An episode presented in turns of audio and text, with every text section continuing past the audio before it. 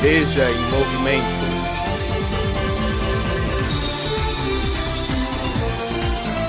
Veja em movimento.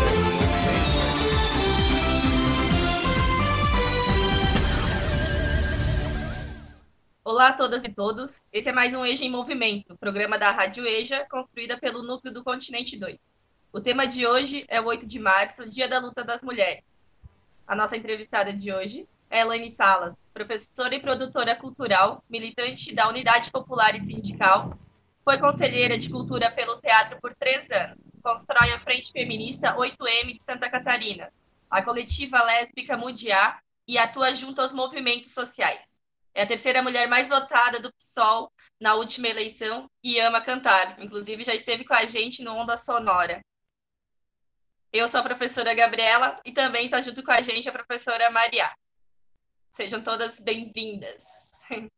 Boa tarde a todas, todos e todes. Muita satisfação mais uma vez poder participar de uma conversa com a EJA Continente e que nós possamos fazer aí uma, um programa que informe um pouco sobre a luta das mulheres, principalmente agora no 8 de março, onde a lupa está sobre nossas lutas, sobre nossas ações, mas não apenas isso, né? A nossa luta constante por visibilidade, por equidade, por igualdade de gênero. Então, agradeço ao convite em nome do 8M Brasil Santa Catarina e que seja alegre para vocês como está sendo para mim. Porque o 8 de março é importante e, atualmente, quais as principais pautas na luta das mulheres que as fazem se organizar em frentes como o 8M? A importância do 8M, principalmente no formato que ele tem aqui em Santa Catarina, parte-se de uma construção, de um entendimento de que o 8 de março, que acontecia normalmente, estava é, muito voltado para uma é, um estereótipo, né, de que a mulher merece receber flores, que a mulher merece ser agradada, que precisa cuidar da sua beleza e que isso era uma forma de homenageá-la.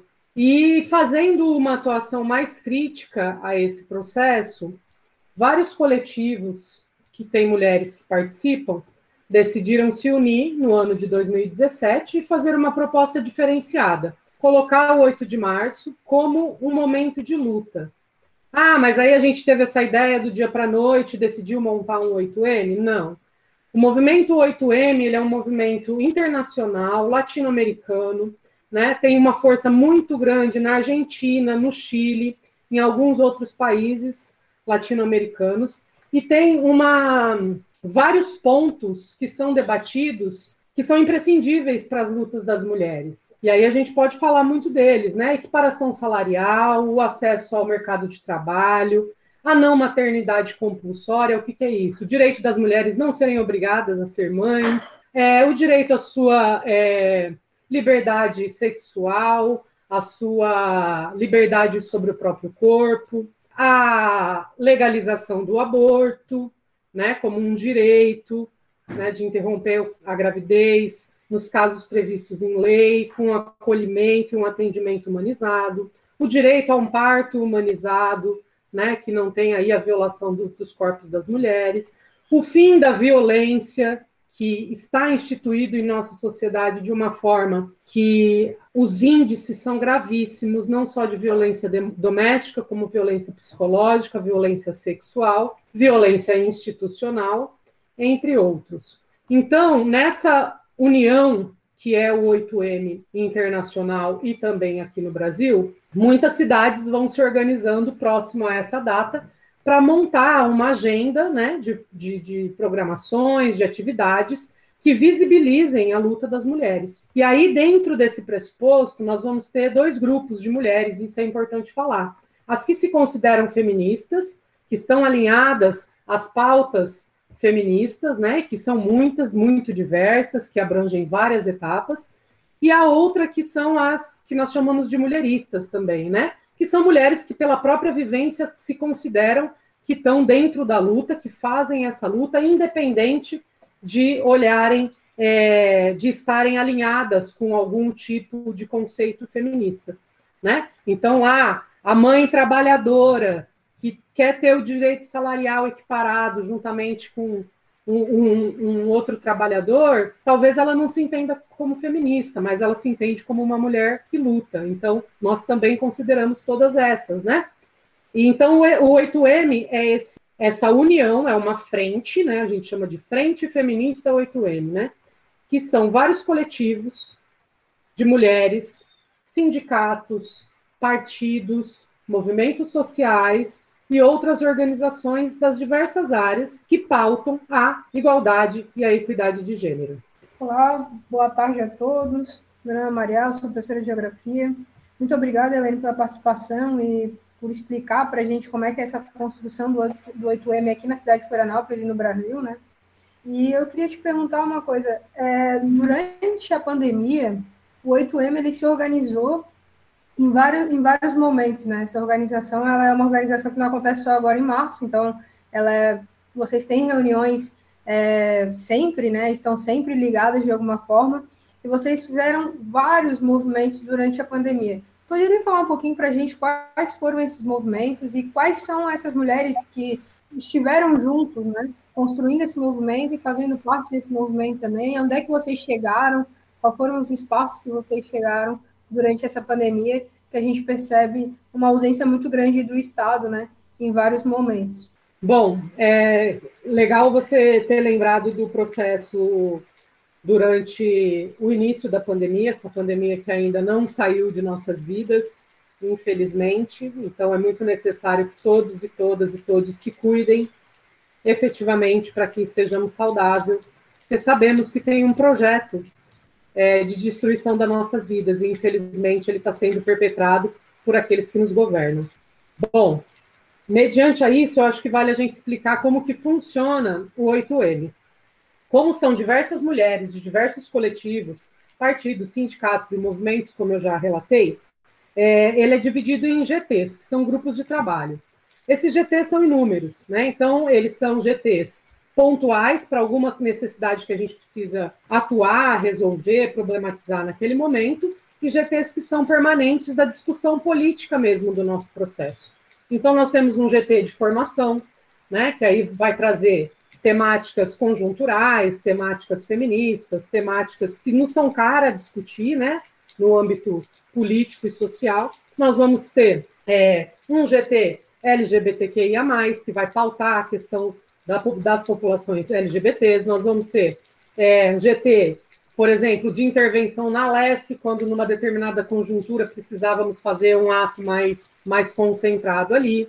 Então, nós temos uma comissão de arte e cultura, uma comissão de comunicação, uma comissão de mobilização, comissão de infraestrutura e finanças, comissão de segurança, e aí os GTs, né, como eu estava falando ali. Nós temos um GT de formação antirracista, um GT de ação solidária, um GT sobre a população em situação de rua, um GT de educação, que era o antigo GT de mães, né, das mães que formam o nosso, a nossa frente, um GT LBT, né, porque aí é lésbicas, bis e trans, né, não entram os meninos, no caso, porque é uma pauta de mulheres também, GT Deficiência, que vai falar sobre o anticapacitismo, né, as mulheres que que são deficientes, o GT de ocupação da ocupação Marielle Franco, o GT de formação e o GT dos princípios e bandeiras do 8M. E aqueles pontuais, como eu falei, né?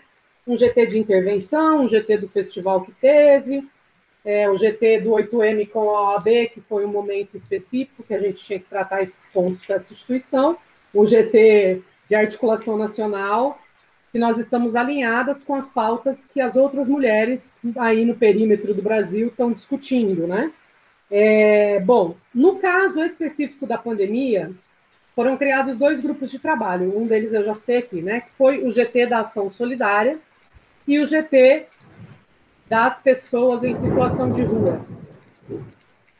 O da Ação Solidária partiu da demanda que as redes sociais do 8M começou a receber de pedido de ajuda tão logo a pandemia se iniciou, né? Então, começamos a receber no, no direct, no Facebook, pedidos de ajuda, cesta básica, fralda, grana para pagar o aluguel, leite para criança, esse tipo de coisa. Bom, nos juntamos em algumas companheiras, fizemos uma reunião, colocamos o que estava acontecendo E aí deliberamos ali, naquele momento, que devíamos acessar as nossas redes, já que não somos poucas, né? Só no, no nosso cadastro de e-mail e no grupo do WhatsApp nós somos 260 mulheres, fora as outras que vão entrando ao longo do processo, e decidimos conjuntamente construir essa ação solidária. E aí fomos fazendo é, divulgações, pedindo ajuda para conseguir é, atender esses pedidos. Nós chegamos ali em, no final do inverno, nós estávamos com 100 mulheres mapeadas em atendimento permanente. O que, que significava isso? Que era um diferencial da nossa ação solidária, né? Nós não fazíamos uma ação pontuada e aquela família não se tinha mais contato. Então, todo mês a gente entrava em contato para ver como estava a situação, fazia um trabalho de acolhimento. E vem tudo, né? Quando você se predispõe a colocar, a se colocar numa, numa ação dessas. Então, desde ultrassonografia para saber se a criança estava tudo bem, até grana para pagar o aluguel, nós conseguimos mobilizar. E foi muito grandioso e muito forte, porque muitas pessoas estavam envolvidas. Então, foi um montante considerável que nós gerimos nesse tempo, não só em termos financeiros, mas também em termos de doações, né? Doações que chegavam para a gente redistribuir. Tivemos pontos de coleta em, do, em, em, dois locais no centro da cidade, onde recebíamos doação de roupa, doação de alimentos. É, fizemos parcerias com outras ações para conseguir cesta básica e de redistribuir. E o auxílio financeiro que entrava, que ia para um gás que uma mana estava precisando, para um leite específico, para uma verdura, para uma fruta, né, para uma mistura, esse tipo de coisa. Claro, como somos um grupo muito diverso, também tem as contradições das problemáticas, porque entendemos que o nosso, a nossa frente não tem um cunho assistencialista, mas também entendemos isso de forma muito nítida e debatida, que nós, enquanto um movimento de mulheres, não poderíamos nos furtar as necessidades urgentes que outras mulheres estavam passando. E esse sempre foi, foi o, o, o processo dialógico ali, né? De ver até que ponto nós tínhamos capacidade de, de gerir e colocar esse movimento em ação, e até o ponto que a gente percebeu que não tínhamos mais condição, porque já estava um número extenso de mulheres, e nós não conseguíamos mais ter tanta rotatividade de coisas entrando para a gente redistribuir. E aí, ali no começo de setembro, mais ou menos, para o meio, se não me engano, a gente decidiu parar a ação de solidariedade, porque já não estava sendo possível tocar. Mas tudo isso está documentado. Quem entrar no Instagram do 8M, tem um link lá na bio, que é um Linktree. Ali tem toda a prestação de contas da nossa ação de solidariedade tem um vídeo que nós criamos é, entre as mulheres que participam da frente, né, dizendo a importância dessa ação, e as mulheres atendidas pela, pela nossa ação de solidariedade. É um vídeo muito bonito, convido a todos os estudantes a, a assistirem, porque também dá um panorama do que nós somos, né? Esse foi um GT muito importante para aquele dado momento da pandemia e que agora também está agravado porque a miserabilidade das pessoas, cada dia que passa, tem batido a porta, né? E um outro GT que nós tocamos com muito afinco durante a, esse processo de estar remotamente, fazendo encontros online, foi a questão das mulheres em situação de rua. Também nos chega denúncia, e isso é importante frisar. O 8M mesmo sendo uma frente, não uma instituição ou uma ONG, ele recebe muitas demandas da sociedade civil. Muitos pedidos de ajuda de psicólogo, de advogada, de assessoria jurídica, de assistência social, todos os dias, né? É, tem até uma, uma, uma história que eu vou contar aqui, que um dia nós abrimos o direct do Instagram e era uma menina da Argentina, de Mendoza, pedindo ajuda, porque uma amiga dela, que era argentina, estava em cárcere privado na Barra da Lagoa. E aí a gente abre o Instagram e fala, mano, o que, que a gente vai fazer? Você está recebendo um pedido de ajuda, né? De alguém que está em outro país. Bom, vamos averiguar. Aí ligamos para a polícia. Os caras riram da nossa cara, é óbvio. Como assim? Vocês receberam na, na rede social um pedido de ajuda de alguém que está em outro país e papapá, papapá. Bom, tivemos que articular uma rede para descobrir onde essa menina estava. Descobrimos, buscamos ela, e aí é isso, é 10, 15 pessoas envolvidas ao mesmo tempo, ligando, não, tô indo lá, não, tô chegando com o carro, pá, pá, pá, vai para casa de quem? Que era tipo um sábado à noite, e as casas de acolhimento são fechadas no final de semana para as mulheres. Enfim, conseguimos fazer o acolhimento dessa mana, e por incrível que pareça, depois conversando com ela, né, ela fazia parte do 8M na Argentina. E aí veio para o Brasil, estava um tempo aqui, entrou num relacionamento abusivo, e o cara manteve ela em cárcere privado aí por 48 horas, até que ela conseguiu falar com essa amiga, sem ele, ele perceber, né? E aí a amiga nos acessou e nós conseguimos fazer esse movimento para conseguir resgatá-la. Então são todas essas coisas que chegam para nós, né? Para além da gente criar uma marcha pela greve das mulheres no dia 8 de março. Né? Então o movimento tem essa referência, né? As mulheres, quando pensam em pedir ajuda, pensam também no 8M. E o outro grupo de trabalho que nós tivemos com muita força no ano de 2020 foi o GT de acolhimento das mulheres em situação de rua. Recebemos a denúncia de que as mulheres estavam numa situação bastante periclitante lá na passarela, né? Quando começou a pandemia, a passarela do samba Nego Querido foi transformada num alojamento para as pessoas em situação de rua. Todavia, as condições não eram minimamente humanas para estarem ali e acolher, né? Teve tempos aí de chegar a 300 pessoas, né? Sem distanciamento social, sem garantia de máscara, às vezes faltava alimento, quando chovia, temporal, vento, molhava tudo, coisas que todo mundo deve ter visto aí na, na mídia também, não só na social, mas na mídia da TV, né, dos rádios aí as questões, e aí nós nos debruçamos em cima desse tema para denunciar as violações que estavam acontecendo a essas populações. Porque não é porque as pessoas estão em situação de rua que elas não têm que lutar pelo seu direito garantido de ter uma vida digna, por mais que ela não tenha um teto. Ela tem o direito de comer direito, ela tem o direito de poder tomar um banho quente, ou de tomar uma água gelada, coisas que são tão naturais para nós, que temos é, minimamente uma vida estruturada, um teto, algum familiar de referência, né? E aí a gente percebeu que muitas violações estavam acontecendo ali, inclusive crimes, espancamentos, acusações de estupro. E nós começamos a averiguar, denunciar na Defensoria Pública, montamos um dossiê que trata de todas as violações que a própria assistência social da prefeitura estava fazendo em relação a essas mulheres. Claro, quando a gente se posiciona dessa forma, também sofremos perseguições.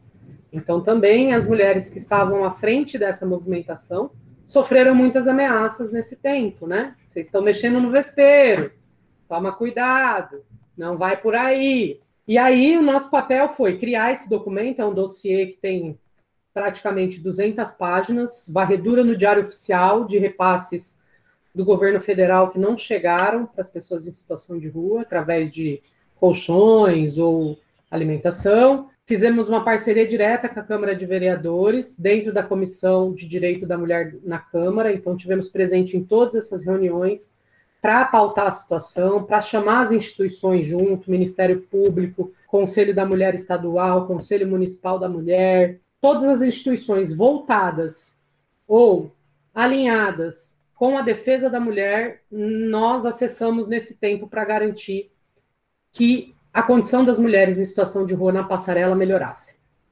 Avançamos algumas coisas, não avançamos em tudo, mas foi muito importante também para desmistificar, para dentro do movimento da frente feminista, é, como nós precisamos trabalhar junto com as realidades que estão postas, para além da nossa militância, né? Então, todas as mulheres têm o direito de ter uma vida digna.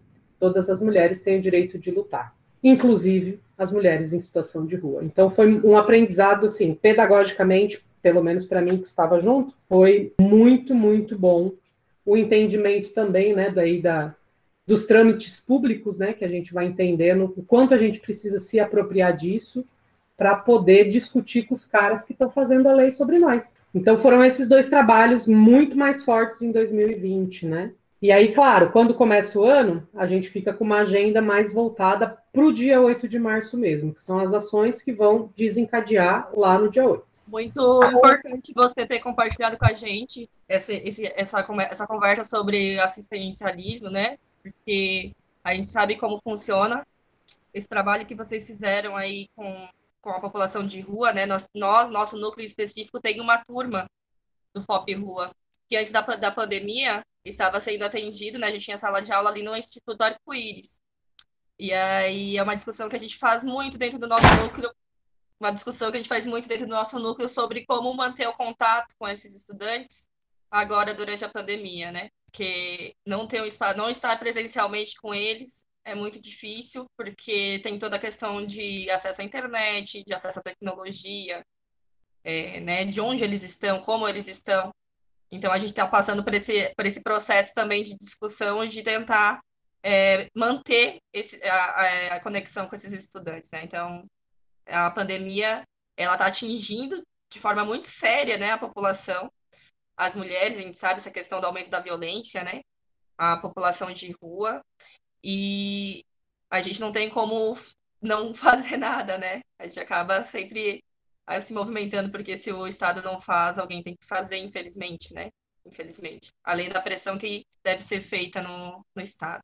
A gente deixa também aqui nosso abraço aí para a Aline, que ano passado se certificou no EJA, então na EJA, assim, é, a gente aprendeu muito com a Aline, continua aprendendo com todo o movimento, né, é, de rua que a gente tem aqui em Florianópolis e um respeito aí pela, pela comunidade de situação de rua. Ô, Helene, eu vou te fazer uma pergunta também, eu tenho certeza que o movimento já, já discutiu, e deve ser, né, acredito que uma preocupação do, do 8M é a ausência desse auxílio emergencial, né, como é que o, o movimento está discutindo isso e como é que quais são é, essas novas propostas que a gente tem ou que a gente não tem, né? Essa ausência também de propostas. E durante esse mês de março a setembro, aí na metade a gente começou a ter o auxílio emergencial, né? Então a gente a gente vê que muitas famílias viveram só daquilo ali, era é muito pouco, né? A gente tem aqui que dizer que o auxílio emergencial também é uma luta é, foi uma luta da sociedade, né? Porque a gente sabe que não era para ser 600 reais, então é, foi uma luta muito grande para ser 600 reais e a gente sabe o quanto está o valor das coisas dentro do mercado, o quanto aumentou tudo. E eu queria que falasse um pouquinho assim como é que esse, como é que o movimento está conversando sobre essa questão do auxílio emergencial e essa preocupação, principalmente com é, as mulheres, né? Que em sua maioria também são a, são as únicas que trazem renda para dentro de casa, né? Então, podia comentar um pouquinho com a gente sobre isso? Bom, é, a pandemia ela escancarou a contradição maior do nosso país, né? Que é a divisão de classes que está posta. E isso fica muito nítido, porque tem pessoas que, nesse processo da pandemia, não sentiram o impacto de nada em suas vidas relacionadas a a tudo que está acontecendo no nosso país, não só economicamente. Por outro lado, nós temos uma grande, um grande número de pessoas numa situação muito mais difícil de vida. Voltamos a patamares aí da década de 80. Hoje mesmo, a hora que eu estava voltando ali, passei na frente do posto de gasolina que tem aqui próximo da minha casa e vi R$ 5,19 a gasolina. Sem brincadeira, eu tive vontade de bater uma selfie e escrever que eu acho que pela primeira vez aí meu, na minha altura dos meus 37 anos eu vejo o preço do combustível tão absurdo. Domingo passado acabou o gás aqui na minha casa e eu tive que comprar e eu fiquei assustada com o valor de 93 reais um botijão de gás. E aí o que, que nós precisamos lembrar?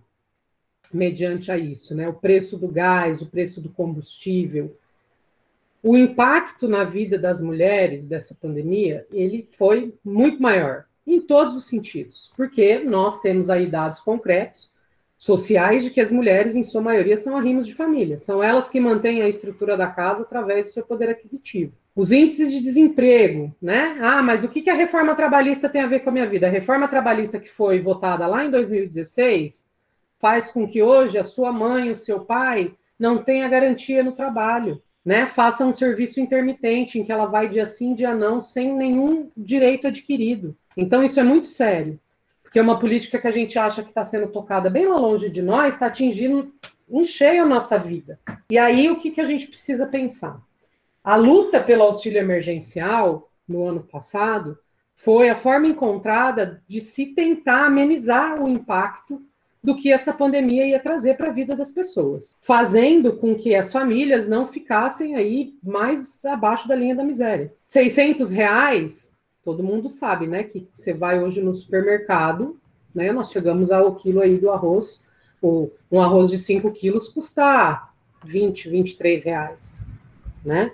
Então, esse índice inflacionário é da época do Sarney, quando a gente não tinha uma moeda que, que era estável, né? Quando a gente tinha vários problemas aí institucionais. Então, isso é para a gente ver a gravidade que a gente está, né? Dentro do 8M, o debate desse ano foi muito em cima da condição da mulher ter renda. Como garantir que as mulheres tenham renda? Trabalho e renda. Se esse trabalho não é um trabalho formal, é um trabalho informal, mas como ela consegue mobilizar-se financeiramente para garantir o sustento da sua família. Né? Por isso que o nosso mote de 2021 é Mulheres em luta pela vida, contra o governo genocida, vacina já, renda, aborto seguro e pelo fim da violência. Todas essas coisas estão amarradas. Por quê? Porque a gente tem um projeto de governo que querem destruir as nossas vidas. Seja através de um projeto de demorar a vacina, de dizer que é só uma gripezinha, ou seja através de retirar o auxílio emergencial, que de 600 parece que agora vai para 250. Me desculpa, com 250 reais, a gente sabe aí na casa de vocês o que, que dá para se fazer com esse dinheiro. A possibilidade da renda para as mulheres, o aborto seguro, que é uma pauta muito importante. Tivemos no ano passado a tristeza do caso daquela criança que passou por abuso dentro da família, engravidou, e as pessoas queriam impedir que uma criança que foi violada fizesse o procedimento do aborto. Nós não podemos permitir isso, né? Porque a gente sabe que as mulheres morrem, a gente sabe que os índices de feminicídios são altíssimos, que aumentou em muito a violência doméstica durante a pandemia. Então, é, nós não podemos deixar de debater e discutir as pautas que nos atravessam, que estão aí colocadas para todas nós. Se cada um, cada uma aqui for conversar com a mãe, com a, com a avó, com a família, vai ter o relato de como a vida está mais difícil para as mulheres. E por isso que todos e todas e todos precisamos lutar, sim, pela garantia do auxílio emergencial e não de 250 reais, de no mínimo 600, como foi no ano passado. Até porque o índice da inflação esse ano está muito mais grave do que no ano passado. As coisas estão muito mais caras. O que você comprava com 600 reais ano passado, você já não compra esse ano. Então, assim, essa é a pauta que todas as pessoas que são trabalhadoras, que têm aí, sabem a dureza da vida, precisam tomar nas mãos e se colocar a favor. Um país onde nós temos um presidente que, para garantir uma eleição na Câmara dos Deputados, libera 3 milhões de reais para comprar voto de político, aí você vai dizer que o nosso país não tem dinheiro para manter o auxílio emergencial no valor de 600 reais? Precisamos é, pensar que o Brasil é extremamente rico, gente. Nós não precisaríamos estar na condição que nós estamos. É só você olhar os índices econômicos de matéria-prima, tudo que o Brasil pode fazer e produzir para estar numa forma melhor. Mesmo neste caso da pandemia, em que aí abre, fecha, abre, fecha, dizendo que vai quebrar todo mundo, o país tem condições, tinha durante o começo da pandemia, de garantir os profissionais liberais, os trabalhadores da cultura, as pessoas é, desempregadas com auxílio emergencial, aqueles com um emprego instável também. Nosso país tem capacidade econômica para isso. Só não se faz por falta de vontade política. Então, é uma pauta nossa do 8M a renda. porque renda é garantir que as pessoas consigam minimamente botar o pão na mesa. Elaine, é, caso alguma estudante nossa tenha interesse é, em participar do 8M, como é que, se, como é que faz para entrar em contato com vocês? Como é que consegue se inscrever? E tu poderia falar um pouquinho dessa programação do 8M aí que a gente tem agora em março? Sim, super importante, porque a gente quer todo mundo com, com a gente aí debatendo. Quanto mais mulheres, melhor é o debate, né? É, nossos encontros para a construção do 8 de março, que é na segunda-feira, estavam acontecendo toda, toda semana. Normalmente, a gente faz reuniões quinzenais, online, por conta aí do contexto da pandemia. É, é lançado um card no Instagram e no Facebook, 8M Brasil SC, é, arroba 8M Brasil SC no Instagram e no Facebook, ou você pode mandar um e-mail para o 8M Brasil SC, arroba gmail.com, e ali você pede para receber o link e a gente manda o link para você. Só participam mulheres, isso é importante frisar, que é um espaço que nós criamos para os nossos debates. Não é que não queremos conversar ou debater com os homens, não é isso. Mas esse espaço é um espaço das nossas singularidades. Os homens têm outros espaços para eles debaterem. Então, no nosso caso, a gente se resguarda a esse movimento. E aí, esta semana, nós começamos a jornada Shirley Azevedo de Lutas, a Shirley foi uma companheira que foi uma das precursoras do 8M aqui em Santa Catarina, no ano de 2017. Ela juntou mais algumas companheiras e falou: ah, vamos fazer um evento diferenciado para o 8M, parar com esse negócio de dar florzinha e fazer maquiagem. Nós vamos fazer o 8M crítico. E aí juntou e nós fizemos o primeiro 8M em 2017. 2017, nosso tema foi. chamava assim: Se nossas vidas não importam, que produzam sem nós. Né? Ou seja, se não nos querem vivas, continuam nos matando pelo feminicídio, se não somos valorizadas, então a gente vai fazer uma greve, vai parar o sistema de produção para a sociedade ver o quanto a mulher é importante. Esse foi nosso lema em 2017.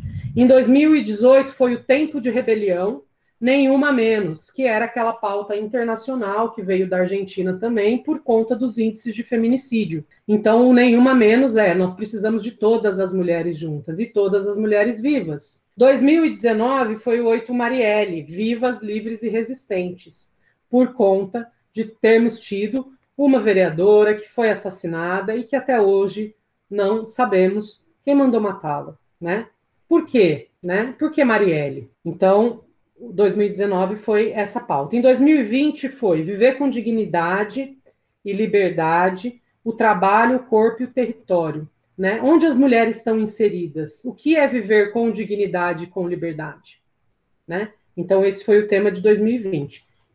E 2021, como eu já falei, vou repetir aqui: mulheres em luta pela vida. Ano passado foram 359 feminicídios, só em Santa Catarina. Isso é muito sério. São muitas mulheres. Contra o governo genocida, vacina já, renda, aborto seguro e pelo fim da violência. Né? Essa é a nossa pauta de 2021. Então, na nossa jornada, que começou no dia 3, a gente teve uma live de apresentação é, falando sobre é, a importância do 8M, o que, que era o 8M, por que, que nós estávamos reunidas. Ontem, dia 4, nós tivemos uma live só sobre a vacina, a importância da vacina para toda a população brasileira. Dia 5, que é hoje, nós temos uma live que vai falar sobre renda, alternativas para as mulheres se organizarem e conseguirem produzir e ter o seu retorno financeiro. No dia 6, que é amanhã, sábado, a live será sobre aborto seguro. No domingo, nós fazemos, faremos uma transmissão do 8M Nacional, que é uma grande live que vai durar algumas horas e ela vai estar sendo transmitida pelos, pelo canal do Facebook no 8M, para a gente ver o que está sendo feito ao longo do Brasil, né, sobre o 8 de março. E na segunda-feira, que é o dia 8 mesmo, que normalmente nesses cinco anos a gente coloca uma marcha na rua, juntamos muitas mulheres, né? Já chegamos aí quase a 10 mil mulheres marchantes.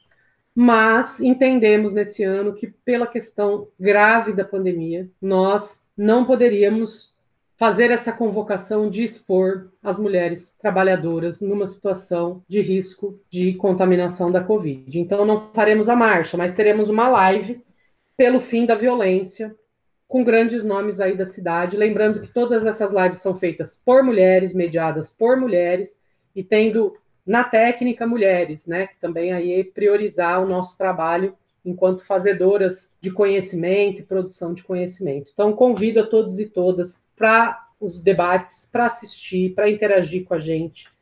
É muito importante e muito legal ouvir só mulheres falar. É diferente. Entra num, num outro patamar aí, né? A discussão. E algumas ações vão ser feitas de forma presencial, com poucas pessoas, que vai ser uma performance no dia 8 às 10 da manhã, ali na Ercílio Luz, na altura do Clube 12. Panfletagem no TICEM, com o nosso material explicando as nossas pautas e o que é o 8M. Uma banquinha para a gente conversar aí com toda a classe trabalhadora, todas as mulheres que estiverem passando pelo centro, quiserem trocar uma ideia sobre a importância de uma construção coletiva de mulheres. E aí é isso. Assistam, sigam nas nossas redes, conheçam o trabalho de várias mulheres muito diferentes e estão todas convidadas para estar conosco, caso queiram conhecer mais de perto a Frente Feminista 8M Brasil Santa Catarina. É muito importante, esse debate foi muito, muito importante. A gente sabe que todas estamos, de alguma forma, é, tendo impacto, né? Temos impacto na, né? Somos mulheres, e na pandemia isso tem se agravado bastante, então foi muito importante essas pautas escolhidas por vocês para debate, né, em lives. A gente sabe que são muitas pautas, né, que, que nos tocam, e essas, essa escolha foi muito, muito importante. E estamos aí, agradeço o convite em nome de todas as mulheres do 8M, minhas companheiras de luta, da qual eu tenho muito orgulho de compartilhar a luta pelos nossos direitos, é, são muitas mulheres diferentes, com pensamentos políticos diversos, mas que se reúnem para, de fato, construírem a sociedade que a gente acredita. Então, isso eu acho é muito grandioso e muito potente. Agradeço o convite da EJA Continente mais uma vez e que possamos, em breve, com todos e todas e todos vacinados, voltar para as ruas, que é o nosso lugar de luta, convidando também os estudantes né, para que nesses momentos posteriores possamos partilhar né, a grandeza que é tão bom de marchar junto com, com quem a gente confia. Né? Então, fica aí o meu abraço, estamos à disposição. que precisar, só procurar a gente lá nos canais e a gente troca a ideia que for preciso.